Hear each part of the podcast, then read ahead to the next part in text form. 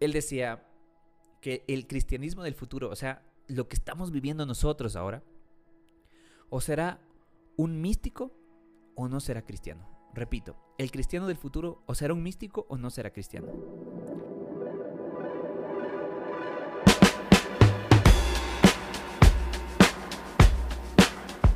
Bienvenidos a Estocolmo Podcast. Estocolmo es un síndrome no reconocido en donde una víctima desarrolla un vínculo positivo hacia un captor. Durante mucho tiempo mis captores fueron el miedo, la vergüenza, la insuficiencia y la comodidad. Hasta que desperté y decidí salir de mi Estocolmo. Hoy no tengo miedo de levantar mi voz y no descansaré hasta que más personas lo hagan. ¿Y tú? ¿Estás listo para dejar tu Estocolmo?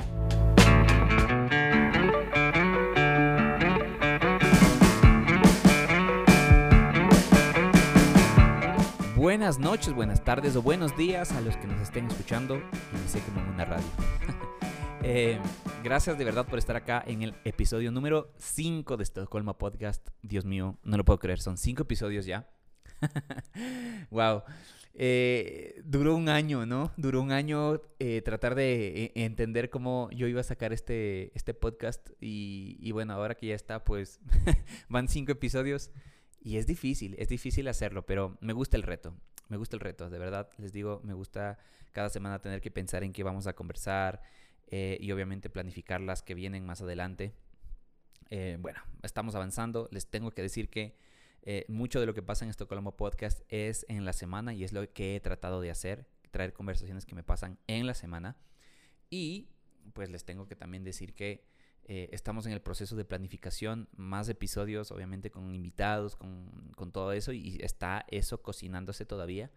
Y para eso tengo que pues seguir en estos episodios que no son un relleno, ojo, eso no quiero decir, no, estos episodios son buenísimos, o sea, han sido salidos del corazón mío, de mi, del corazón de Dios, y, hay algo bien lindo e interesante que ha estado sucediendo en estos capítulos. Gracias por sus mensajes también me llenan de mucho ánimo, de mucho aliento, sé que estamos por el camino correcto, así que pues vamos a seguir dándole a esto, vamos a seguir dándole. Sin más, quiero empezar, ¿no? Eh, quiero aclarar algo, el tema de hoy habla acerca de el misticismo y la idea de Dios, ¿ok? Quiero que le den un chance, quiero que le den un chance para que puedan realmente entender qué es lo que quiero transmitir en este, este episodio. Y voy, voy, a iniciar con esta parte, ¿no? Eh, nosotros somos gente, este podcast es hecho por gente imperfecta haciendo cosas. Somos seres humanos reales, como les dije, imperfectos.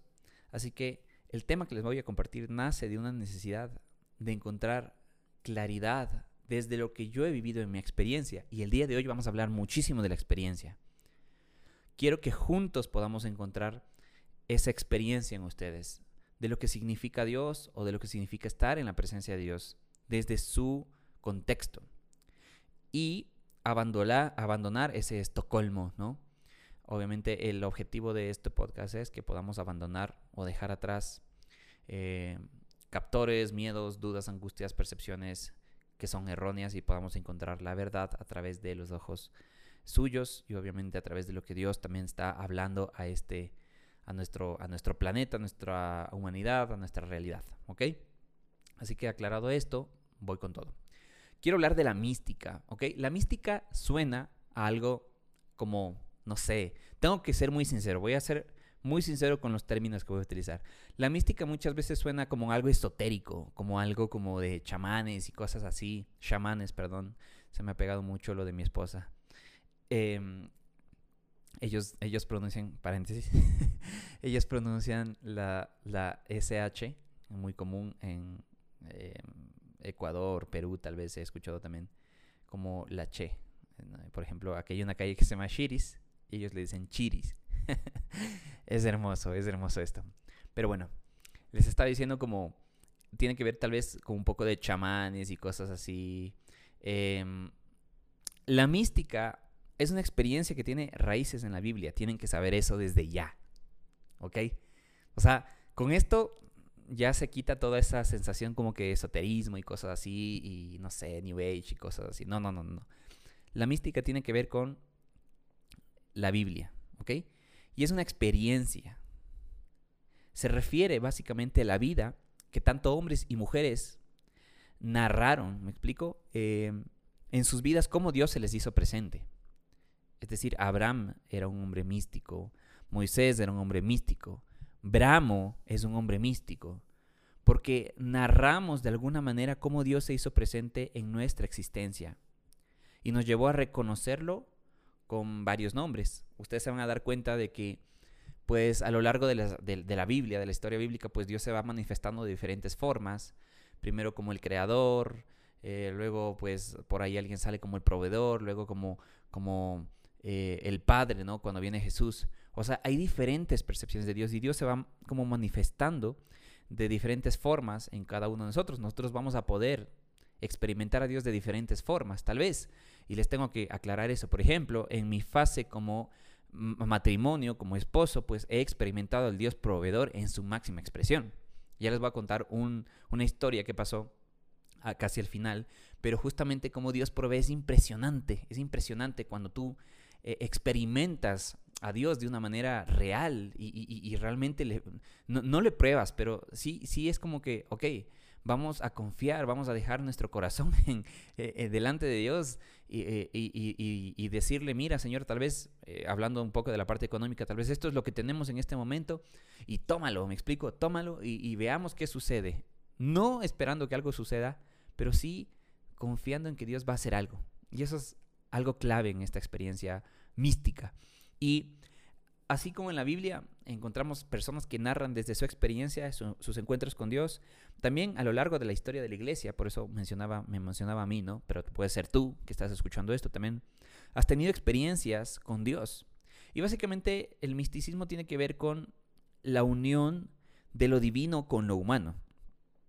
Y entiéndase esto, lo divino, el Espíritu Santo, tal vez, el, bueno, obviamente es el Espíritu Santo, lo divino con lo humano, con nuestra humanidad, el respaldo espiritual que viene de parte de Dios. En el anterior capítulo yo les mencionaba eso, ¿no? Que el amor de Dios que sobrepasa tiempo y espacio habita en nosotros, es una cosa loquísima, pero es algo divino conectándose con nuestra humanidad, con la humanidad infinita, finita, perdón. Entonces, em, esta reflexión que quiero traerles aquí pues tiene que ver como eh, con un acercamiento un poquito místico hacia, la experiencia que nos habla la Biblia. Em, y espero de verdad que sea algo que mueva sus corazones y que les haga mirar esta, palabra y no solamente eso, sino sus vidas desde una experiencia y desde una forma eh, distinta. Mi intención el día de hoy es que podamos profundizar más en la cercanía, en la relación con Dios. Y para eso, pues esto me, yo, yo estaba diciendo, bueno, ¿con qué historia puedo conectar? Y les tengo que decir una cosa que me da mucha risa. Pero yo era emo. Un emo con, con, piel de cartón. Cacho, no puede ser, Dios. Ay, qué vergüenza. Sí, sí, yo era emo. O sea, me gustaba mucho la música la filosofía emo. Y mira, es chistoso porque la filosofía del emo era morir a los 21 años y obviamente pues ya esa parte no me gustó. Pero defendía mucho la causa del emo, ¿no? Sin conocer que tal vez la vida era más importante. La, la filosofía del emo era pues todo era depresión y la depresión, abrazabas la depresión y la oscuridad y los colores oscuros. y, y y, y, obviamente el suicidio era como que la parte de la vida del, emo era suicidio a los 21 años. ¿Ok? Si por ahí estoy equivocado, pues alguien me va a corregir. Qué risa, por ahí está la ambulancia. Eh, disculpen esos ruidos. Eh, entonces les estaba diciendo que yo era emo. me da mucha risa decirlo. Y es increíble como yo defendía la causa de la muerte antes que de la vida. Y hoy en día defiendo la vida, hoy yo soy un defensor de la vida. Pero nos dejamos llevar muchas veces por esas ideas que otros pueden depositar en nosotros. Y nos dejamos llevar a tal punto que podemos poner en juego muchas otras cosas. Hubo un momento en mi juventud, pues, en el que yo intenté suicidarme. Dios, me lancé de un tercer piso y caí en un techo. No pasó nada a mayores. Pero, claro, eh, quise generar como que un daño en, mi familia, en mis padres, porque sentía que no me comprendían. Entonces yo decía, bueno, si me mato, pues ahí sí van a valorarme. O sea, empiezas a, a desfigurar tu percepción de la vida, empiezas a corromper y, repito, empiezas a vivir ideas que otros colocan en ti. Claro, entonces en esa época era el MySpace y el High Five y veías como que muchísimo eh, cómo vivían los demos en Estados Unidos y qué hacían y los suicidios y cosas. Entonces era algo que pues te apasionaba y tratabas de estar ahí metido. Y, y saben que yo pienso que esta historia chistosa y cosas que me mantienen humilde en la vida es que me, me, me hace relacionar que nuestra vida espiritual también es así. ¿Ok? O sea, muchas veces vivimos en la idea que otros nos dan de Dios. Muchas veces vivimos en las ideas que otros tienen de Dios. ¿Ok?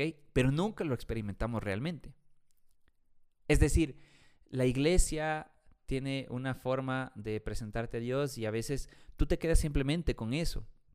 Y me refiero específicamente a la parte espiritual, ¿no? A la parte de, la idea de que cuando alguien te dice, eh, mira, Dios es generoso, ah, y entonces tú dices, ah, sí, es generoso, y, y tienes la idea de que Dios es generoso, pero nunca has experimentado la generosidad de Dios.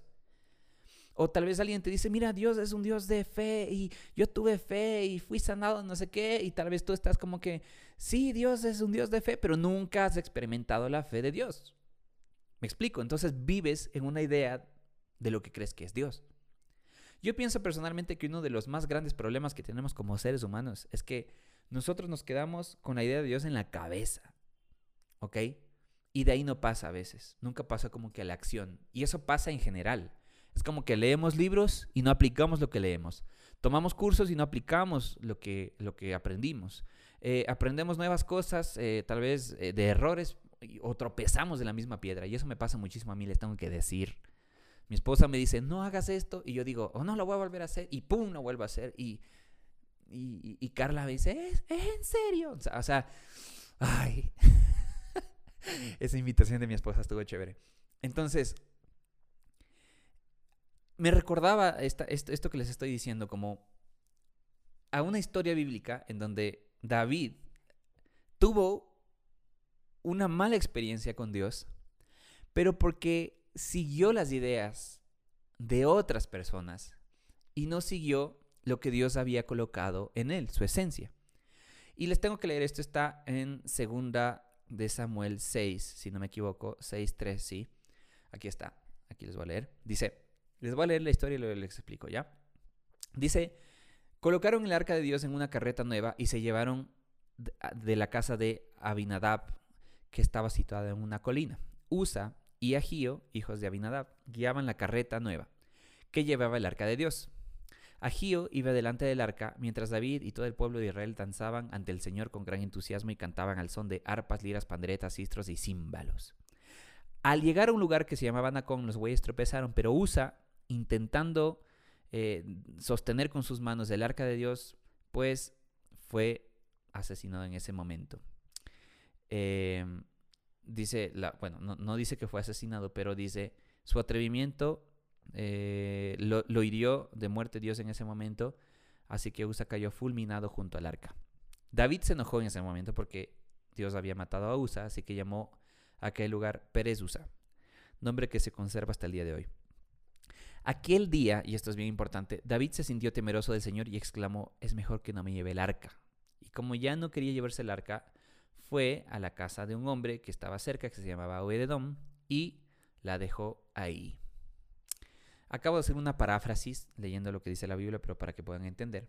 Y básicamente el panorama es que eh, el arca del pacto era la presencia de Dios en esa época, y David quería traer la presencia de Dios a la ciudad, al pueblo, al centro del pueblo. ¿Por qué?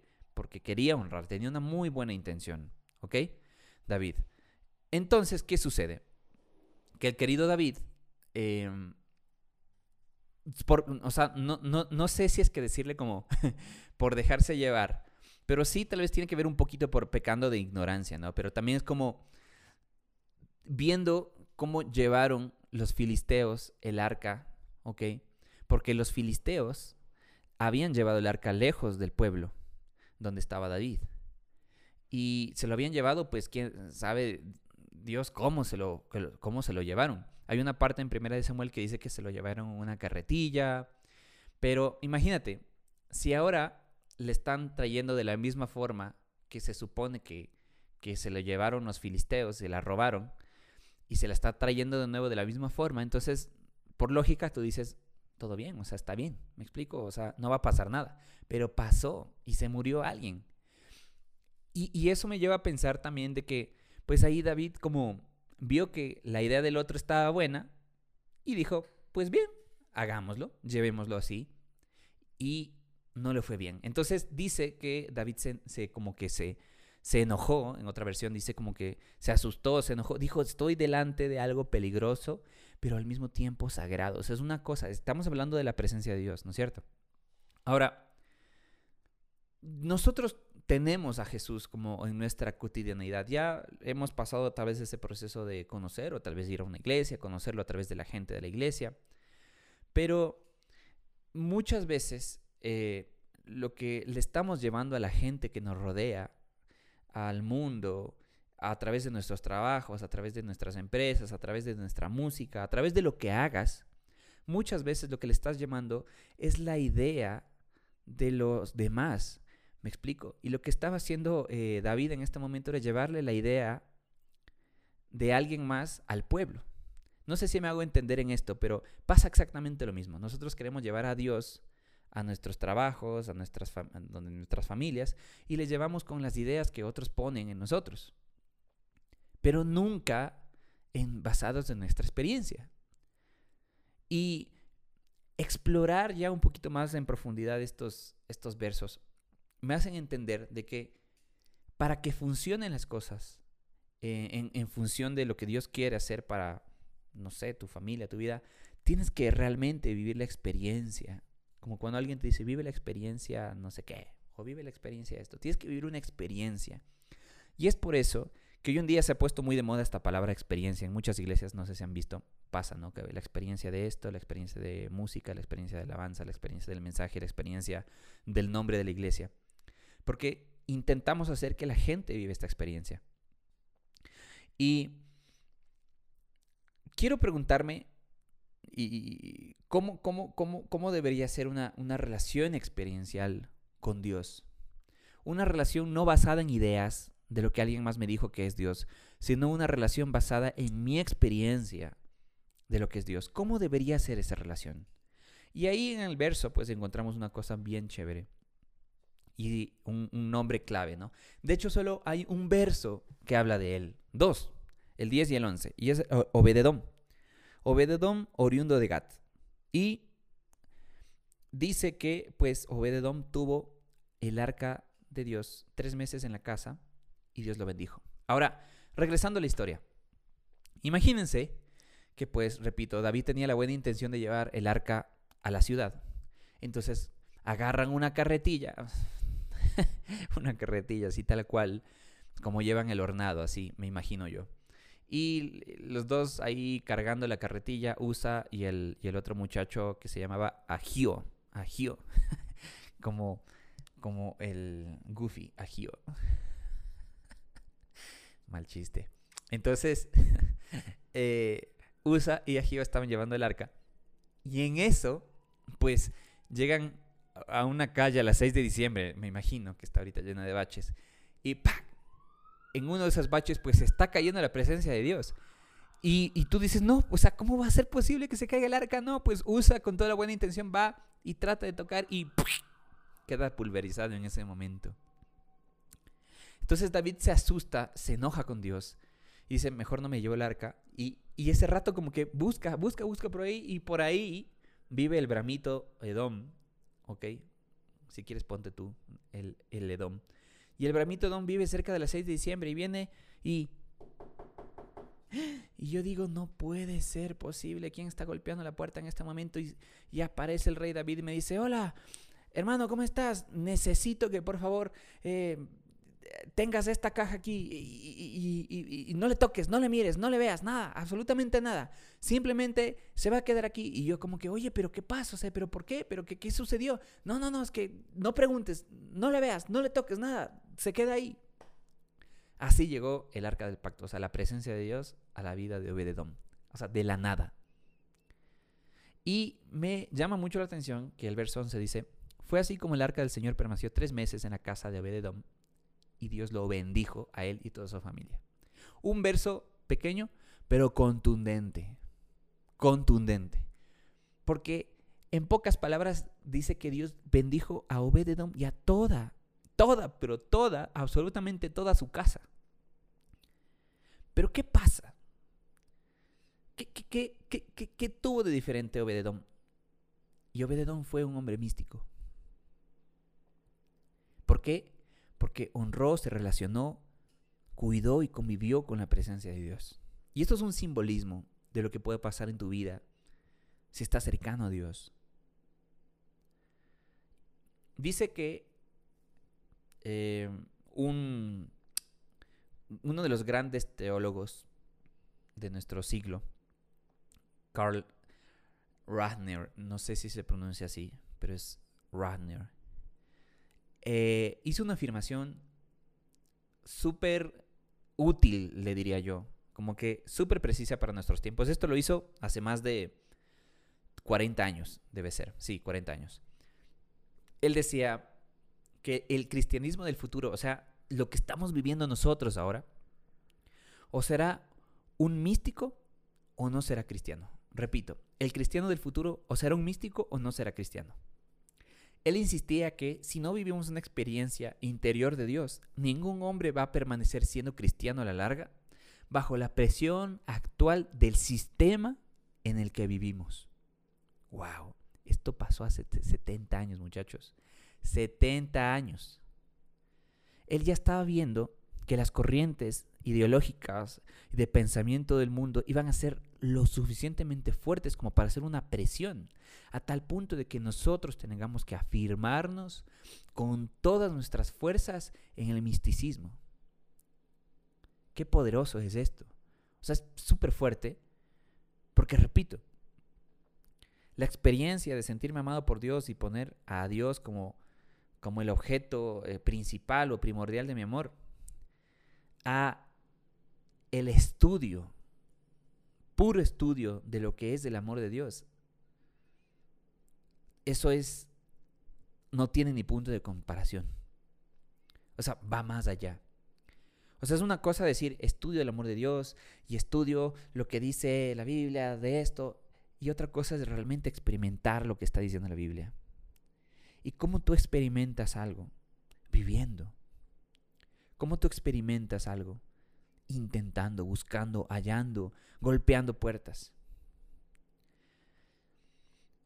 Hay algo que quiero analizar de lo que le pasó a Obededom. Y es que ¿Cómo vivió, cómo vivió Obededom? ¿Cómo, en estos tres versículos, estos, este corto versículo, perdón, de Obededom, que es el 10 y el 11, pues hablan muchísimo de su vida, sin necesidad de que esté explicado en un párrafo gigante todo lo que él hizo. Y quiero analizar y traerlo a ustedes. ¿Ok? ¿Cómo vivió esa experiencia mística Obededom? El primer elemento es que dice, Dios bendijo la casa y todo lo que él tiene. Es decir, ni siquiera fue que Obededom dijo, o sea, la Biblia no dice, Obededom dijo que Dios le bendijo. No, no, no, no, no, no. Se hizo evidente que Dios bendijo a Obededom, generó cambios positivos alrededor de él, no solamente en él, sino en su casa, en su familia. Dios bendijo la casa y todo, todo. Y cuando la Biblia dice todo, es todo. Cuando Dios dice todo, es todo. Lo que Él tiene, todo, absolutamente todo. Dios bendijo a Obededom y no lo pregonó, no lo dijo, simplemente sucedió. Yo me pregunto ahora, ¿qué tan evidente la gente que está a mi alrededor puede ver que efectivamente yo estoy viviendo la experiencia de Dios? ¿Cómo la gente puede experimentar a través de mí la experiencia de Dios? ¿Cómo la gente puede tener fe al mirarme a mí? ¿Cómo la gente puede ser sana mirando la sanidad que Dios ha traído a mí? ¿Cómo la gente puede ser libre mirando la libertad que estoy viviendo el día de hoy en Jesús? ¿Cómo puedo hacerlo sin hablar? ¿Cómo puedo hacerlo sin expresarlo a los demás? Simplemente que mi vida sea el resultado natural de una relación mística con Dios. Así que el día de hoy yo te quiero retar a eso. ¿Cómo alcanzamos? ¿Cómo intentamos hablar sin eh, necesariamente hablar? Hay, una cosa que es súper trillada que he escuchado en muchos lugares esto de como que eh, predica como es, es predica en todo momento y habla si es necesario. Y, creo que, aunque es un cliché, es muy real. Como que a veces nos pasamos todo el tiempo diciendo, sí, soy cristiano, soy esto, soy esto, otro, sé. Tengo paz, pero la gente no mira paz. Tal vez dices, tengo paz, pero generas conflictos. Más que la tía popa de la esquina chismosa. Tal vez dices, sí, eh, tengo libertad y estás, no sé, sepultado en deuda, se me ocurre. Em, tal vez dices, tengo fe, pero has perdido totalmente la confianza en tu hijo, en tu hija o en tus padres. No sé qué es lo que estás en este momento afrontando, pero sí sé una cosa, y es que si Dios bendijo la casa de Obededom y todo lo que él tiene por honrar la presencia de Dios, yo creo que es tiempo de que empieces a honrar no solamente la presencia, sino la palabra de Dios. De que empieces a poner en práctica lo que estás escuchando, lo que estás leyendo, lo que estás viviendo, lo que estás sintiendo en la iglesia o en tu comunidad. El segundo punto que quiero rescatar de esta historia es que Obededom, el hombre místico, trabajó normalmente. Y, te quiero decir, a veces yo sí tengo un poquito de conflicto con, esto y les tengo que abrir mi corazón. Eso va a ser una conversación sincera. Yo antes me pasaba como 10, 11 horas metido en la presencia de Dios, ¿ok? Encerrado en mi cuarto, no les miento, a veces eran días enteros, sábados enteros. Y días eh, de la semana pueden ser unas 2, 3 horas, metido como que en la presencia de Dios. Yo disfrutando, buscando de Dios, adorando a Dios, arrodillado, sintiendo el, amor de Dios. O sea, una cosa que les puedo decir que era sobrenatural, increíble. Pero mentía. Pero hice muchas cosas de las que no me siento orgulloso. Y a veces, repito, tengo conflicto con esto porque pensamos que estar en la presencia de Dios es estar flotando todo el tiempo como, ¿cómo vas? Y, vos vas volando, como que sí, o sea, de lo tan pegado, o sea, de lo tan... pensamos que la unión de lo divino es que nosotros seamos dioses también. Y nosotros no somos dioses, somos seres humanos, no somos dioses. Solamente Dios puede hacer lo que Dios puede hacer y nosotros estamos limitados a nuestra dimensión. Así que el hecho de estar en la presencia de Dios no significa algo surreal, algo sobrenatural necesariamente todo el tiempo. Se refiere a algo, yo creo que un poco más práctico. ¿Ok? Y Obededom hizo eso. Mientras vivía con la presencia de Dios, mientras estaba en la presencia de Dios, él siguió trabajando y estoy seguro de que los aguacates fueron más grandes, de que las vacas estuvieron más gordas y llenas de leche, Estoy seguro de que su trabajo se multiplicó, pero Bededom no dejó de hacer nada de esas cosas. Y, y, repito, confundimos estar en la presencia con Dios. A veces utilizamos a Dios para huir de Dios. A veces utilizamos a Dios para huir de Dios. Ah, es que estoy llorando y no ayudamos a la gente que nos rodea. Ah, es que estoy metido en la iglesia y esto me pasaba mucho cuando era joven. Estaba metido en la iglesia 24/7, pero no ayudaba en mi casa, un cebillo. Pero es que también tiene que serse evidente la parte humana, porque somos seres humanos, o sea, cómo ayudamos a los demás, al prójimo, cómo, cómo lo hacemos. Y me encanta esto porque Obededom disfrutó mucho de la presencia de Dios. Y ayer yo les hacía una historia, no sé, eh, las personas que lo lograron ver, yo les decía la teoría del sushi. ¿Ok? Yo tengo una teoría. La teoría del sushi es que el sushi te llega inesperadamente a tu vida y probablemente no te gusta, pero lo pruebas y te gusta. Y hay un alto índice de personas que me respondieron que al inicio no les gustaba el sushi. ¿Ok? no les gusta el sushi. Otra gente me dijo que sí.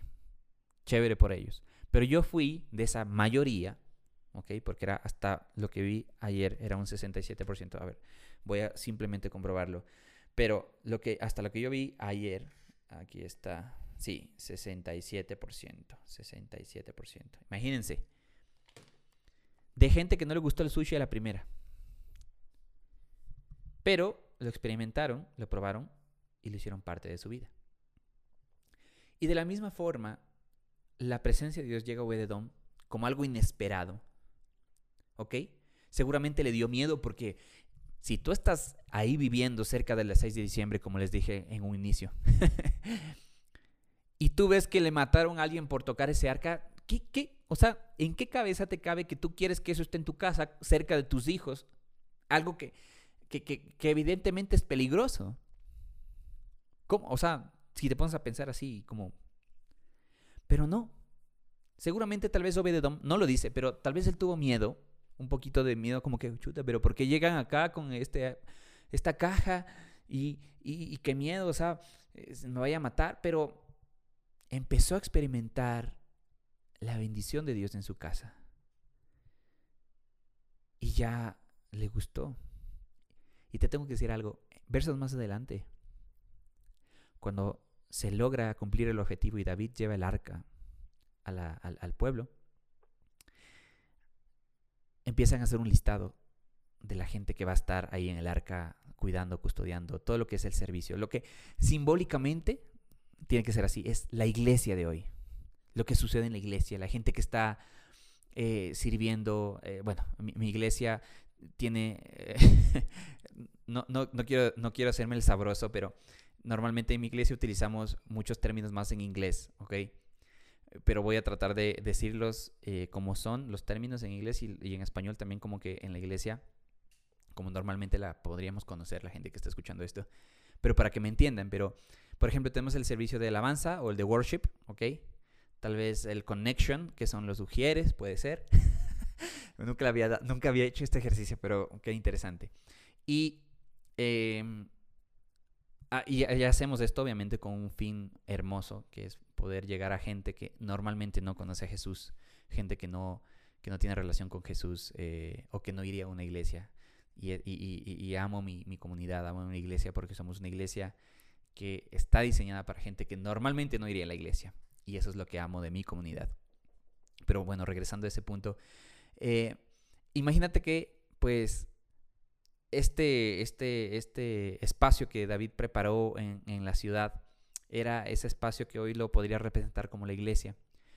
Y pues ya estaba el arca en esta iglesia y Obededom agarra sus cuatro tereques y de las 6 de diciembre se va a vivir en la Mariscal, en donde queda mi iglesia ahora. Imagínate. O sea, yo, Bramito, agarré mis cuatro y me voy a vivir allá, porque ya experimenté ya viví de primera mano lo que significa estar en la presencia de Dios. Ya viví, ya, ya lo sentí, ya lo experimenté, lo, lo probé. Dije, wow, es increíble. Y no simplemente por la bendición, no simplemente porque empezó a florecer todo, sino porque realmente conocí a Dios cara a cara. Y dije, no, yo quiero estar cerca de ti. Y quiero servir a la gente. Y quiero ayudar a las personas. Y quiero estar cerca de las personas para que se sientan amadas por Dios. Y quiero llevar el mensaje de Dios a absolutamente todo el mundo. Y eso es lo que le pasó a Obededom, que probó así como el sushi y ahora lo hizo parte de su vida. Y el tercer elemento que quiero rescatar es que Obededom sirvió en la casa de Dios. Porque como les dije hace rato, no quiso estar lejos. Ya me adelanté al tercer elemento, pero ahí, ahí está la idea. Lo hizo parte de su vida y quiso estar cerca. ¿Cómo fue la primera vez que experimentaste a Dios? ¿Cómo fue la primera vez que sentiste a Dios? ¿A través de qué? Cuando sucede esto con, con Obededom y que él es bendecido y, y termina, bueno, después sirviendo, ¿no? Le llegan noticias a David de que, pues, oye, le está yendo súper bien a Don Obed. Entonces David dice, yo quiero eso en el pueblo. Yo quiero eso en la ciudad. Entonces, David va, y ahora sí, pues, dejando de lado su idea de lo que es Dios. Mira lo que sucede acá. Dejando la idea errónea que tenía, deja de tener una idea y empieza a experimentar a Dios como realmente tiene, eh, había experimentado él a Dios en su, en su esencia. Y dice que empezaron a, agarrar en el arca y lo llevaron como Dios les había dicho. Y cada seis pasos, siete pasos, perdón, había un sacrificio y David danzaba. Y ahí sale la, la, famosa historia de que David pues bailaba ridículamente en túnica y, y, la esposa le dijo como que, ¿cómo? Pues tú eres un rey, pero ¿cómo vas a estar así? Y él dice, no, pues por causa de Dios yo me voy a hacer aún más vil y voy a hacer el ridículo y que se me ve el trasero y todo. Literalmente dice eso en la, en la tele. Ah. y yo me pongo a pensar y digo, wow, esa es la esencia del David que yo conozco. O sea, un David loco, un David extravagante, un David que adora a Dios con todo su corazón, un David que es un hombre sacrificado y por eso hace sacrificios. Simplemente David empieza a vivir y a mostrarnos su experiencia de Dios a través de lo que él siempre vivió o experimentó de Dios.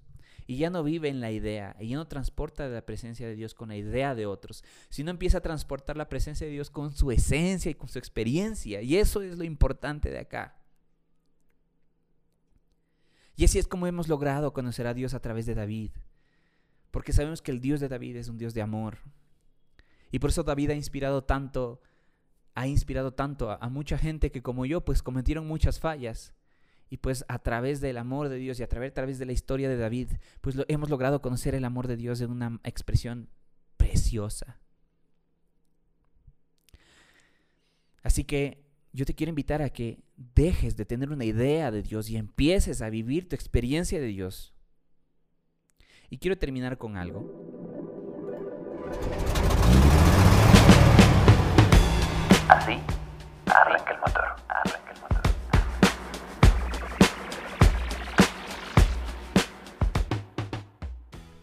Hace tres años tuve que dejar de tocar batería por diferentes motivos. Eh, uno de esos tenía que ver un poco con el momento en el que estaba viviendo. No estuvo mal, pero bueno, así se dieron las cosas. Te quiero contar esta historia para que puedas vivir la experiencia que yo he vivido de parte de Dios y que pueda encender tu fe. Yo no tenía o no he tenido como que el recurso para poder adquirir una batería en este tiempo. Pues obviamente hemos tenido algunas otras prioridades en casa que son muy importantes y tenemos que darle pues eh, el énfasis necesario. Pero sucede que cierto día pues le digo a Dios, oye, realmente quiero regresar a la música. Y esta petición se convirtió ya más en una especie de oración recurrente, con esa confianza y con esa certeza de que Dios iba a hacer algo imposible. Repito, no teníamos los recursos para poder adquirir esto. Eh, también le decía a Dios como que quisiera mejorar la calidad de los episodios. Y pues, bueno, aquí estoy. Aquí estoy dispuesto a hacerlo, pero quisiera pedirte tu ayuda. Generalmente no me gusta como poner esta conversación como que con Dios, ¿no? Como decirle, mira Dios, tengo esta necesidad porque siempre siento que Dios ya sabe lo que necesitamos, pero en esta ocasión fue distinta. Le dije como, mira, estoy súper dispuesto Dios a hacer lo que tú creas conveniente con esto. Se da entonces la casualidad de que en una conversación con una persona eh, me dice, oye, ¿cómo siguen? ¿Cómo están? Le digo, mira, estamos bien, estamos así. Y es una persona de extrema confianza. Y pues yo decido abrir la conversación y le digo, mira, estoy orando por esto, ayúdame a orar. Esa persona se quedó como mirándome y me dijo, oye, ¿sabes qué? Quiero invertir, quiero financiarte esto. Y cuando ella me dijo, automáticamente, de parte de Dios, yo sentí como, hey, estoy aquí. Y tengo fe, muchachos, tengo fe que así como Dios escucha mis oraciones, va a escuchar sus oraciones. Pero no les estoy contando algo que yo he oído, es algo que estoy viviendo en mi vida, algo que estoy experimentando en este momento en mi propia vida. Te estoy diciendo que simplemente si pones todo tu corazón, te, te ajustas, pones todo tu esfuerzo, pero también te ajustas a lo que Dios quiere, hacer en tu vida. Grandes cosas van a pasar, así como en la vida de Obededón. Y la gente va a ver que estás siendo bendecido por Dios. Y la gente va a creer. Jesús dice una cosa interesante, dice, Padre, que sean uno, que seamos uno para que el mundo crea, que sean uno para que el mundo crea, así como yo lo soy contigo. Y ahí habla de esta dinámica de misticismo entre lo divino y lo humano. Si quieres que el mundo, la gente que está a tu alrededor crea y que vive su propia experiencia de lo que es Dios, no podemos darnos el lujo de no vivir en las experiencias personales de lo que es Dios y vivir en el misticismo. Hoy te quiero invitar con todo mi corazón a que dejes de contar las historias que ya te contaron y empieces a vivir tus propias experiencias con Dios y empieces a contar tu propia experiencia con Dios. Espero de verdad que esta historia, de la que de verdad no venía, no veía absolutamente nada de esperanza, se convierta en un foco y en una luz de esperanza para tu vida y los que te rodean. Espero que Dios te bendiga como bendijo a Obededón. Esto fue Estocolmo Podcast y te quiero dar las gracias por estar aquí hasta este punto. Te quiero recordar que todos los miércoles vamos a tener episodio nuevo y te invito a que me puedas seguir en mis redes sociales como arroba Bramo Moreta y en mi cuenta creativa musical como arroba. Normalmente estoy compartiendo contenido sobre cómo generar marca personal, eh, crecimiento personal, desarrollo personal eh, y diferentes temáticas. Así que no te lo puedes perder. Nos vemos el próximo miércoles y esto va a estar bueno.